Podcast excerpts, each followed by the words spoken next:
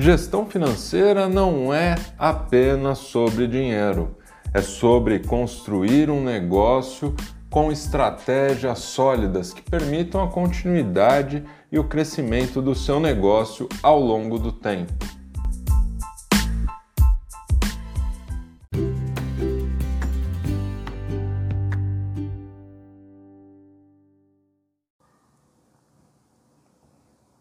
Olá! Eu sou o Júlio e nesse episódio do Júlio Rodrigues Talks nós vamos explorar como a gestão financeira vai muito além dos números, o que contribui muito principalmente para as micro e pequenas empresas. Então hoje eu quero falar com você sobre as estratégias financeiras que podem transformar um pequeno empreendimento em uma realidade comercial que contribua para a sua vida e que te ajude nas suas realizações. Quando a gente olha para o aspecto financeiro, é muito comum que haja aquela dificuldade com relação aos números, à terminologia e muitos outros aspectos que são realmente complicados, mas que não necessariamente precisariam ser, principalmente considerando que a gente vive uma realidade em que existe muita informação, o alcance à informação é muito fácil. É claro, tem uma limitação muito grande também, que é o tempo. Quando a gente está gerindo um negócio, a gente já tem um trade-off. Olha o primeiro termo aí, que é a escolha entre fazer uma coisa ou outra. Então, ou a gente se dedica a finalidade do nosso negócio, seja vender um produto ou prestar um serviço, ou a gente faz aquele que é o back office. Olha outro termo, back office, que é a parte mais operacional, mais estrutural, que dá suporte para que a atividade final seja realizada. Então, vamos imaginar que a gente tem uma lanchonete, por exemplo, e então nossa atividade ela vai ser dividida ali entre vender aqueles produtos que estão oferecidos na lanchonete, ou caso você faça o atendimento também, né? Então a gente vende a, a refeição, a bebida e também serve. Então a gente, ao mesmo tempo que comercializa um produto, presta um serviço. E o que, que seria o back office?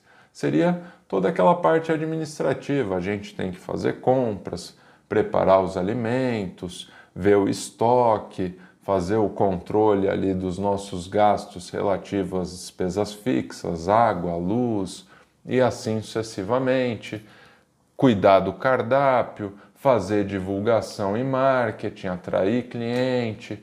Então todas essas atividades elas são indispensáveis para a continuidade do negócio, mas elas não são a atividade fim, que é vender o produto e o serviço.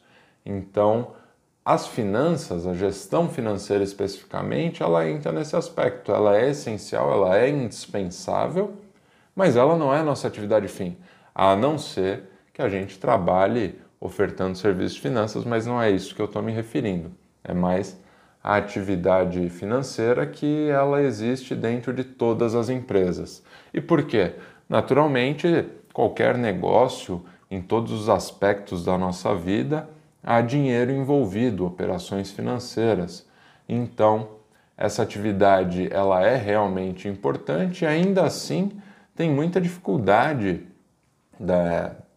para que a gente tenha acesso, entenda melhor e consiga aplicar isso de uma forma positiva e não apenas aquele negócio de receber dinheiro, pagar conta e ver se sobra alguma coisa no fim do mês e a gente vai levando a vida assim, sem utilizar as ferramentas que permitem que um negócio, não apenas um negócio, as finanças pessoais funcionam da mesmíssima forma, mas aquelas ferramentas que aplicadas ao negócio permitem que a gente faça um planejamento mais adequado, tome decisões melhores. Claro, voltando ao tempo, a gente tem que fazer escolhas entre cuidar da atividade fim ou das atividades de suporte. Mas entre um aspecto importante que a questão financeira não pode ser negligenciada, porque é muito comum e talvez você já tenha até visto algum negócio que você conhecia ou frequentou e era muito bom, serviço muito bom, produto muito bom e aquele negócio quebrou. Mesmo estando sempre lotado, sempre cheio, muitos clientes. Então, quando a gente desconsidera a importância do aspecto financeiro, seja por falta de tempo, falta de conhecimento, dificuldade em entender todas as particularidades das finanças, a gente acaba negligenciando uma parte muito significativa da continuidade do negócio. Continuidade, eu me refiro a quando a gente abre um negócio, a gente não abre com a previsão de um prazo de validade vou tocar esse negócio aqui durante um ano, dois anos e depois eu fecho, vendo, faço o que for. Não, mesmo que a intenção seja vender, para que o negócio tenha sucesso, a gente precisa que ele cresça, que ele se mantenha saudável financeiramente, operacionalmente. Então, o aspecto financeiro tem sim uma significância muito grande e a gente precisa dar a devida atenção, apesar de todas as dificuldades que possam existir relacionadas a isso. De qualquer forma, existem sim alguns pontos dentro da gestão financeira que podem ser observados com um pouquinho mais de atenção, ainda que a gente não tenha todo o tempo para se dedicar a isso enquanto gere nosso próprio negócio. O primeiro ponto que eu quero abordar com você é o controle de despesas como controlar e reduzir as despesas de maneira eficaz para que a gente consiga aliviar, criar aquele pouquinho de espaço financeiro para ter outras opções. Bom, o controle de gastos, controle de despesa, ele parte do registro. A gente precisa registrar quais são as nossas despesas mensalmente. Então a gente pode sim fazer uma divisão entre fixas e variáveis, como você preferir, mas a gente precisa saber quanto a gente gasta com cada aspecto do nosso negócio, seja salário, despesa de escritório, despesa de água, luz, telefone, internet, correio, é, entregas e assim sucessivamente, servidor, o que for. A gente precisa saber por categorias quanto a gente está gastando com cada coisa. Por quê? Porque só a partir do momento que a gente identificar cada uma das despesas e quanto de fato a gente está gastando, a gente vai conseguir ver quanto isso representa das nossas receitas. Bom, talvez aqui já fique um pouco confuso, né? Imagina aquele gráfico de pizza onde tem vários pedacinhos e aquele a pizza cheia é o total de receita, ou seja, 100% do que a gente recebeu naquele mês, por exemplo. Cada fatia da pizza representa uma despesa que a gente teve. E vamos supor que fui eu que cortei a pizza e claramente eu sou um contador, professor, não sei cortar pizza direito, não ficou certinho ah, o tamanho, a dimensão dos pedaços. Um ficou maior que o outro, outros bem pequenos, e é assim que fica a divisão das nossas despesas. Pode ser que no final a gente chegue no zero a zero, as despesas igualem as nossas receitas. Mas quando a gente for olhar para o tamanho de cada pedaço de pizza, a gente vai ter ideia de quanto cada despesa representa dentro da nossa receita. E talvez a gente consiga identificar, no cenário ideal, que tem alguma despesa ali que está sendo muito maior do que a gente imaginava. Ou seja, vamos imaginar que a nossa conta de luz está o dobro do que costumava ser. Bom, isso permite que a gente consiga identificar alguns pontos de correção. Talvez o nosso gasto de energia esteja acima por alguma razão que a gente não imagine. Talvez seja um descuido nosso. É só um exemplo, né? a conta de luz é algo que a gente acaba identificando com maior facilidade, mas vamos supor que seja a compra de um produto específico, de um item específico, e aí sim a gente passa a ter a informação que a gente precisa para controlar os gastos de forma efetiva. Só ter a pizza, que representa a nossa receita, é claro, e as fatias representando as despesas, não vai representar muita coisa, não vai significar muita coisa. Mas quando a gente passa a utilizar isso de uma forma que a gente identifica o que aquilo representa para o nosso negócio, aí sim passa a ser um controle de despesas efetivo. E isso nos leva a um segundo aspecto muito importante da gestão financeira e talvez seja um dos mais difíceis de entender e aplicar, que é o fluxo de caixa. Bom, esse é o momento em que eu poderia te dizer: não, não é difícil, é fácil, é só a gente colocar numa planilha, num programinha, ele vai mostrar tudo. Bem, esse daqui eu não vou mentir, ele não é fácil. Fazer o fluxo de caixa da maneira correta, que seja útil e adequado ao nosso negócio, não é fácil. Esse é realmente difícil, vai demandar um, um, um esforço maior até aprender a fazer e adequar todas as conformidades que precisam. Por quê? Bom, cada modelo de negócio ele tem suas particularidades. Então não adianta a gente tratar ah, os aspectos financeiros, a gestão financeira de uma empresa que presta serviços com uma empresa que é um comércio. Não adianta, não vai fazer sentido. Ah, mas não é tudo igual, Julio? Não é tudo finanças, é número, receita. É, é sim. O número é. Só que quando a gente interpreta, os aspectos vão ser diferentes. Por quê? Porque normalmente, o que, que acontece quando a gente presta um serviço?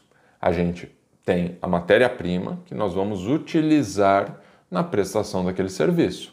Por exemplo, a gente trabalha com pintura.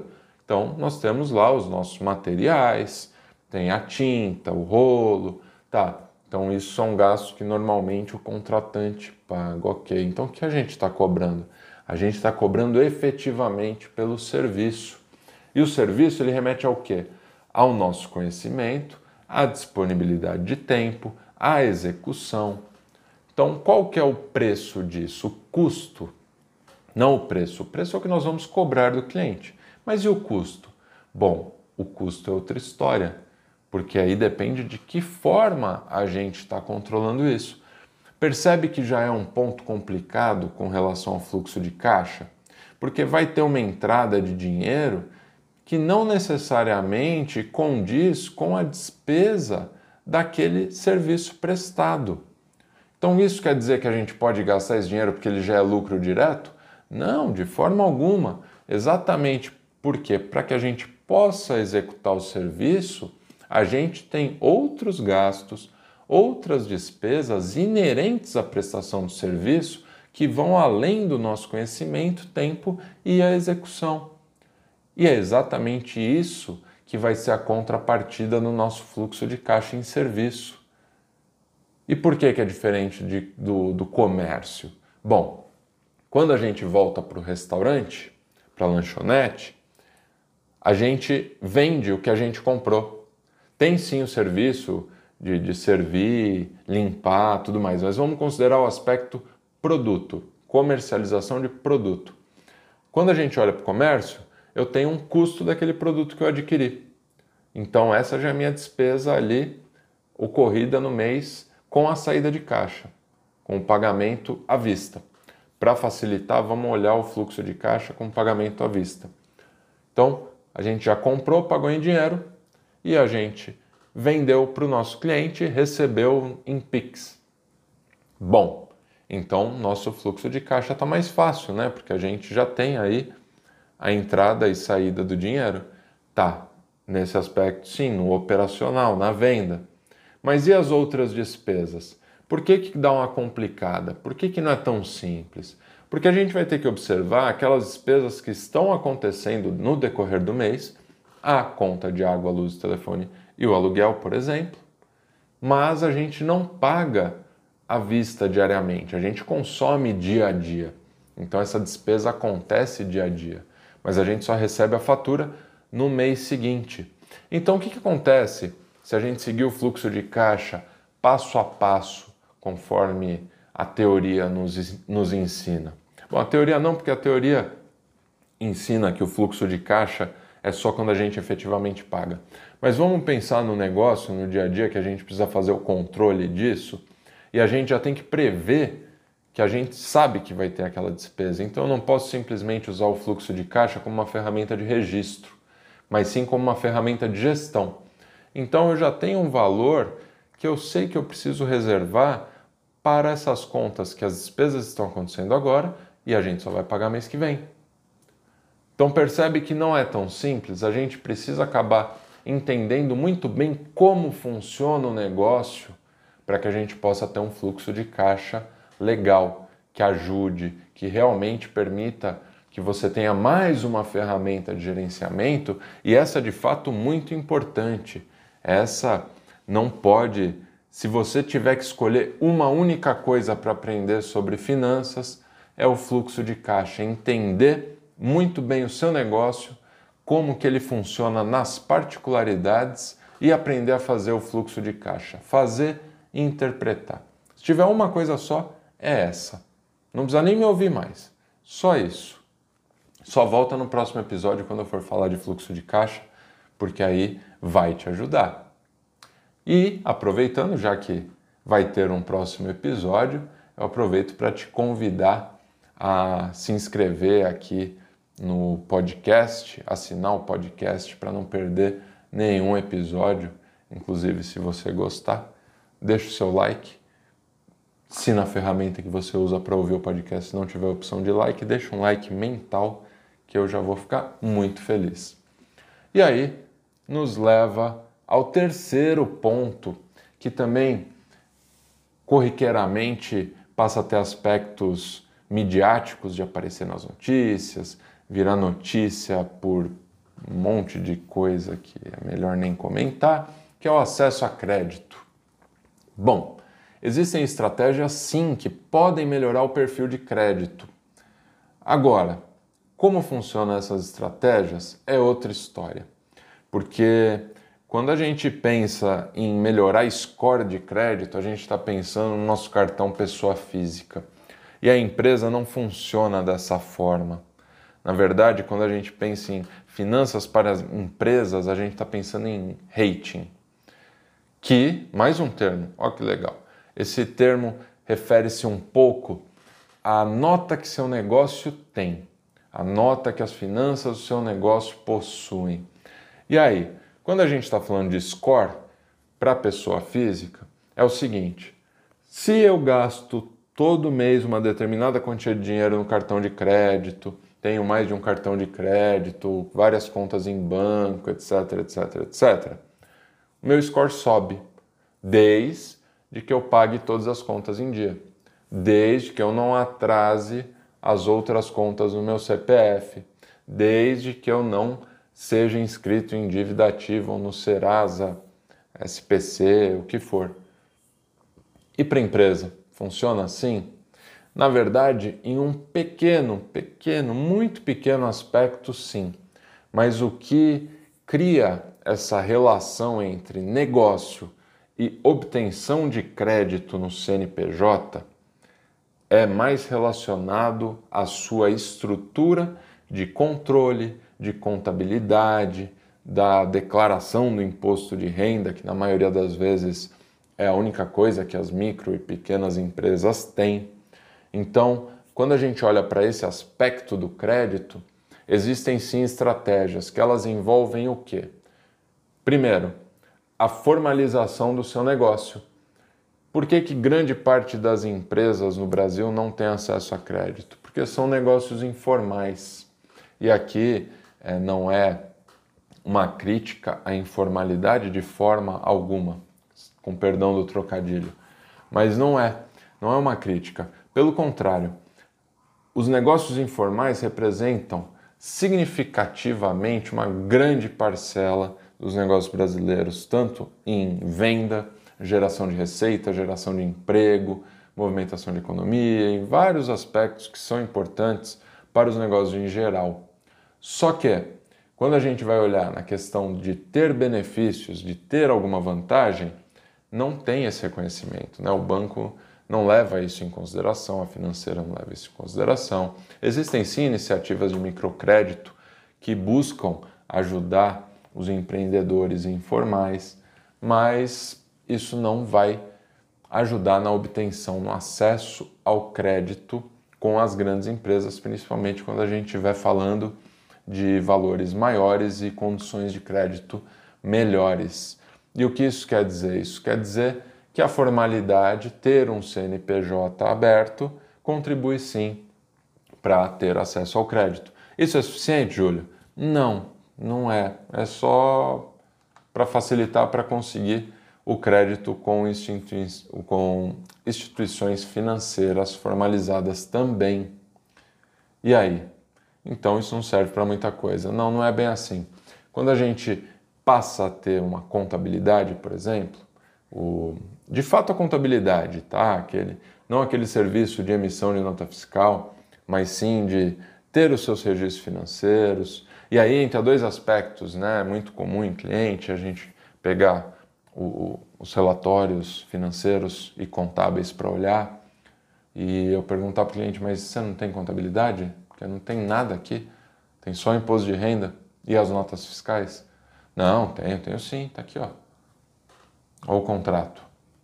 Aí eu vou lá, olho, e o contrato inclui sim serviços com balanço patrimonial, demonstração do resultado do exercício, termos esses contábeis eu sei complicados e confusos, mas que vão ficar para um próximo episódio para não me alongar muito, mas são sim os relatórios que toda empresa deve ter. Eu pergunto, mas por que você não tem? Contabilidade não faz? Não, não. Às vezes sim, às vezes é a contabilidade que não faz. Mas às vezes, e na grandíssima, avassaladora maioria das vezes, o cliente espera que a contabilidade simplesmente crie esse tipo de relatório. Então você que está me ouvindo e tem a empresa de contabilidade que presta serviço para você, lembre-se que você precisa sim submeter os seus registros de despesa, de receitas, de gastos, de custos, etc., para que a empresa possa também te fornecer os relatórios adequados. Porque essas informações são fatuais, elas precisam ocorrer de fatos. Não pode ser de eu disse, eu falei, eu comprei, eu fiz. Não. Precisa de documentos.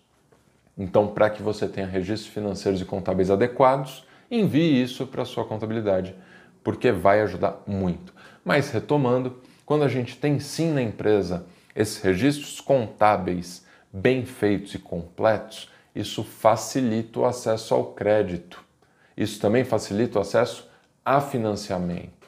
Tem outras coisas que também contribuem, sim, ter governança, ter controladoria. Sim, todas essas coisas contribuem. Só que aí a gente já está falando de uma estrutura robusta, de empresas maiores. Se a gente estiver olhando para micro e pequena empresa, a gente está falando do básico. Se você tem uma empresa formalizada, não fica nessa visão de que a contabilidade é só para te emitir nota fiscal, emitir o decore e qualquer outro comprovante que você precise ter e fazer as declarações de impostos. Não veja dessa forma a contabilidade, a empresa que te presta serviço, ou se você tiver uma contabilidade interna, ela é uma ferramenta que te ajuda na gestão, que vai realmente contribuir. Então, às vezes parece que é um gasto que não ajuda em nada, mas ajuda sim no seu negócio desde que usado da forma certa, inclusive o acesso a crédito. E aí também entra uma questão muito importante. Ah, quando a gente fala de finanças pessoais, o crédito é ruim. Quando a gente fala de empresa, o crédito é bom. Depende. Eu não vou entrar na questão de diferença entre pessoa física e jurídica ser bom ou ruim o crédito, mas fazer um ponto. Nem todo crédito empresarial é bom. O crédito empresarial para cobrir despesas porque a gente não está conseguindo controlar as nossas finanças, não é bom, é péssimo. Da mesma forma que para as pessoas físicas. Por outro lado, quando a gente precisa de crédito para fazer uma expansão, para ter capital de giro, para capitalizar a operação, aí sim a gente tem uma forma relativamente segura e relativamente barata de financiar a operação mais fácil do que buscar investidor e por aí vai. Então acabam tendo opções sim muito positivas. Porém, se a busca por crédito é para cobrir despesa corrente, o que é despesa corrente? É aquela despesa que acontece todo mês? Não, não é bom. É ruim. Isso vai atrapalhar ainda mais porque é aí que surge aquela bola de neve. Então eu preciso de dinheiro agora para pagar a despesa do mês passado e mês que vem vai acontecer o quê? Bom, a gente já sabe, né? Se todo mês precisa pagar para cobrir a despesa do mês anterior, precisa de dinheiro emprestado para cobrir a despesa do mês anterior, vai chegar um momento em que não haverá mais empréstimo e todas as despesas acumuladas vão virar uma só. E aí já era. E aí, quando já era, a gente não pode deixar que isso aconteça então a gente precisa ter também uma reserva de emergência. É, parece que é um termo usado só para pessoas físicas, mas não é. A reserva de emergência é uma também uma ferramenta financeira importantíssima que ajuda muito. Por quê? Porque ter a reserva não vai impedir que os imprevistos aconteçam, os imprevistos vão continuar acontecendo. Só que a gente vai ter uma tranquilidade um pouco maior de saber que há sim algum dinheiro reservado para cobrir imprevistos. Não precisa ser nada gigantesco e absurdo, não. Na verdade, não. Podem ser coisas pequenas, mas que porventura podem sim atrapalhar. Quer imaginar comigo? A gente tem ali um cliente que está tendo dificuldades, que está passando por dificuldades financeiras ali com o seu negócio e talvez atrase nosso pagamento. E aí? Se a gente não tiver nenhuma reserva de caixa, nenhuma folga ali, uma margem para trabalhar e manter as nossas despesas, as despesas, a, na verdade, a receita que a gente teria proveniente do nosso cliente vai fazer falta e a gente não vai conseguir cobrir. E aí, ele que estava tendo problemas na sua gestão financeira, passamos a ter também, ao invés de, de lidar com isso de uma maneira um pouco melhor e controlada exatamente por termos uma reserva, a gente entra no problema do nosso cliente e aí somos dois com problemas agora.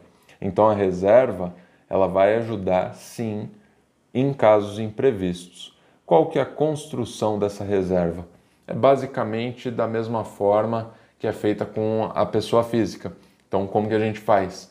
Vamos identificar as despesas totais mensais.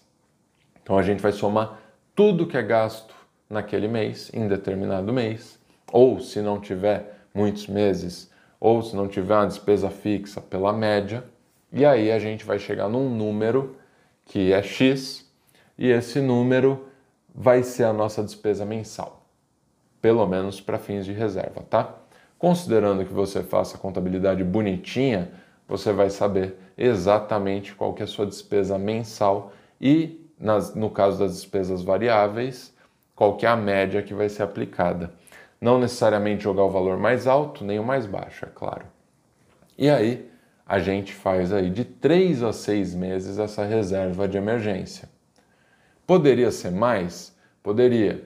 Para aspectos de negócio, seis meses seria o ideal. Mais que isso, não é bacana, porque passa a imobilizar um capital que muito provavelmente, principalmente olhando para a realidade de micro e pequenas empresas, é muito importante como capital de giro, como financiamento da própria operação. E aí, então, seis meses como um limite superior para não ser ultrapassado. Por fim, mas não menos importante, continue aqui comigo porque esse último está totalmente alinhado às tecnologias atuais e ao que a gente vê e ouve de enxurrada na TV e na internet, que é a automatização e tecnologia. Sim, automação, essas ferramentas tecnológicas têm sim um papel na simplificação da gestão financeira de um negócio. Quando a gente olha para micro e pequena empresa, Pode parecer que não, é bobagem, vou gastar, também tem que gastar dinheiro com isso, mais uma coisa para gastar dinheiro. Mas não, de repente isso facilita o controle Isso facilita que você não perca tanto tempo com essas atividades, que foi o que a gente falou no começo. Tem um ativo nosso que é o tempo e ele é limitado. Tanto não não não estou falando da escassez do tempo de vida, é, na verdade é a escassez do tempo que a gente tem entre as coisas acontecerem e a gente tomar controle, registrar, analisar, avaliar e continuar tocando o negócio. E o dia tem 24 horas. E tem guru na internet que fala que você não precisa de mais tempo, você só é desorganizado. Pode ser, talvez, né? não sei, mas particularmente é, não, não é bem assim que funciona, né? 24 horas muitas vezes parece muito pouco exatamente porque a gente fica em um negócio desde manhãzinha bem cedo até bem tarde da noite e não sobra muito tempo para praticamente nada. Então, se a gente levar em consideração a realidade das coisas, com falta de organização, você nem consideraria pensar nisso. Talvez a automação contribui exatamente para isso, para que você não perca tempo se preocupando tanto. E aí a gente olha para um aspecto muito bacana disso. Automatização e tecnologia, ela não depende de formalidade de negócio, de CNPJ, de conta em banco, de nada disso. Ela depende única e exclusivamente que a gente consiga definir processos e olha que bacana, porque isso ajuda o negócio direta e indiretamente. Quando a gente tem processos bem claros, e o que eu quero dizer com processos? Ó, eu na lanchonete, quando compro determinado produto que vou colocar na prateleira à disposição ou na estufa, eu já registro ali quanto eu gastei na compra, quantos eu estou colocando na estufa, quantos estão ficando no estoque, qual que é o valor de venda de cada um deles. E aí, pô, quando que eu preciso olhar isso de novo? Na verdade, eu não vou olhar só quando acabar, mas eu também não vou olhar todo dia.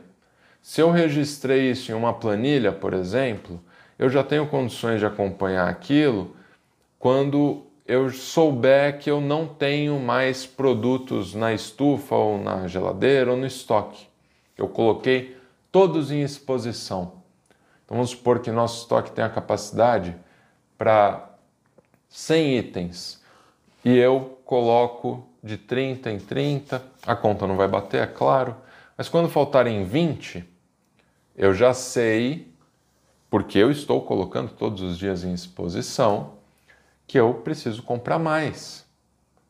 Assim, quando eu colocar esses últimos 20 em exposição, eu sei que não tem mais nada no estoque. Como que eu sei? É porque o, o, o aplicativo no celular me mandou uma notificação? Não, porque eu fui no estoque e olhei. Tirei tudo de lá e pus em exposição. Bom, e daí?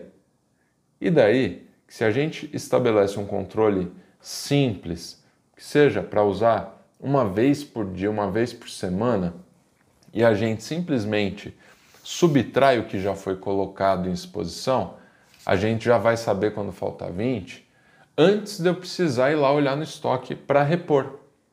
E aí saber que acabou. E aí pode ser que até eu fazer o pedido, até o fornecedor entregar, eu perca vendas, perca tempo, fique sem produto e por aí vai. Então, essa automação, automatização, ela pode contribuir inclusive a não ter que fazer essas tarefas diariamente. Da mesma forma, o fluxo de caixa que eu repito é tão importante para o controle financeiro, em especial para micro e pequenas empresas. Com uma automatização, que seja um app ou um Excel, Google Sheets, o que for, ele permite que a gente faça isso com uma tranquilidade absurdamente maior do que se a gente fosse fazer operacionalmente. Se a gente for fazer no Excel, célula por célula, preenchendo tudo, vai dar muito trabalho também. É melhor do que fazer no papel e caneta? Com certeza. Mas talvez eu prefira fazer no papel e caneta, viu? Talvez, não sei. Mas fica aí o convite e a pergunta. Você tem e cuida do seu fluxo de caixa? Melhor do que isso, qual que é a sua maior dificuldade considerando a gestão financeira do seu negócio. O que você mais sofre? O que mais te dá trabalho, dificuldade para entender, aplicar, mas que você sabe que precisaria ter e que poderia contribuir muito com o seu negócio caso você conseguisse executar melhor, compreender melhor. Comenta aqui, comenta nesse episódio e eu vou tentar te ajudar no que eu puder. Se você ficou comigo até aqui, eu quero reforçar mais uma vez que a gestão financeira para micro e pequenas empresas ela é tão importante quanto os outros aspectos do seu negócio. E é a gestão financeira não é só para grandes empresas. A gestão de negócios não é só para grandes empresas ela é para todo tipo de negócio, de todos os tamanhos, formal, informal, digital ou físico, não faz diferença. Controlar um negócio é importante em todos esses aspectos e para todas essas realidades. Então, se você gostou, eu agradeço. Deixe seu like se o aplicativo permitir que você faça isso e se inscreve aqui para não perder mais nenhum episódio do Júlio Rodrigues Talks. Então é isso e até a próxima. Tchau!